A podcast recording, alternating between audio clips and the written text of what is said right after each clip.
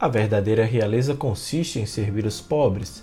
Este aspecto se distinguiu na vida de Santa de Virgens, primeira duquesa da Silésia e da Polônia, e por conseguinte, religiosa em um mosteiro cisterciense.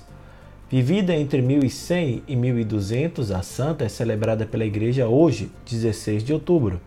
Este é o podcast Santo do Dia, um podcast que conta as histórias e obras dos santos da Igreja Católica e aos domingos fazemos a reflexão do Evangelho do Dia e também outros temas relacionados ao segmento católico.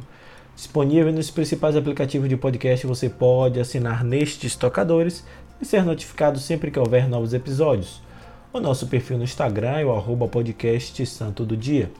Eu sou Fábio Cristiano e nesta sexta-feira vamos falar um pouco mais sobre a vida de Santa de Virgens, padroeira dos pobres e endividados. Sejam bem-vindos ao Santo do Dia.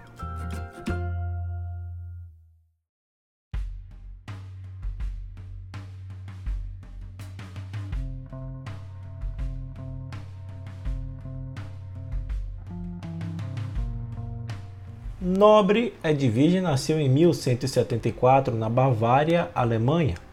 Ainda criança já mostrava mais apego às coisas espirituais do que às materiais, apesar de dispor de tudo o que quisesse comprar ou possuir. Em vez de se divertir em festas da corte, preferia manter-se recolhida para rezar. Aos 12 anos, como era convencionado nas casas reais, foi dado em casamento a Henrique I, duque da Silésia e da Polônia. Ela obedeceu aos pais e teve com o marido sete filhos.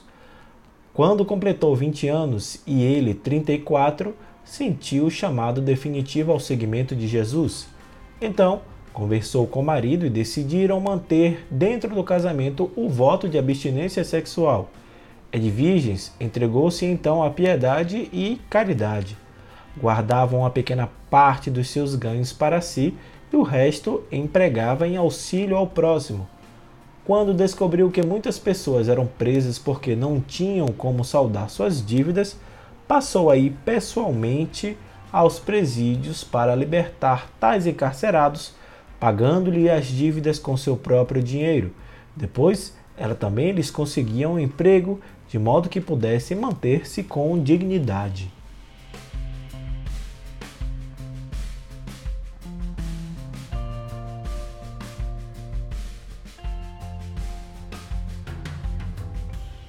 Edviges construiu o mosteiro de Trebnis na Polônia, ajudou a restaurar os outros e mandou erguer inúmeras igrejas. Desse modo, organizou uma grande rede de obras de caridade e assistência aos pobres. Além disso, visitava os hospitais constantemente para pessoalmente cuidar e limpar as feridas dos mais contaminados e leprosos. Ela tinha um carinho especial pelas viúvas e órfãos. Veio então um período de sucessivas desventuras familiares num curto espaço de tempo, assistiu à morte um a um dos seus seis filhos, ficando viva apenas a filha Gertrudes. Em seguida foi a vez do marido. Henrique I fora preso pelos inimigos num combate de guerra, e mesmo depois de libertado, acabou morrendo, vitimado por uma doença contraída na prisão.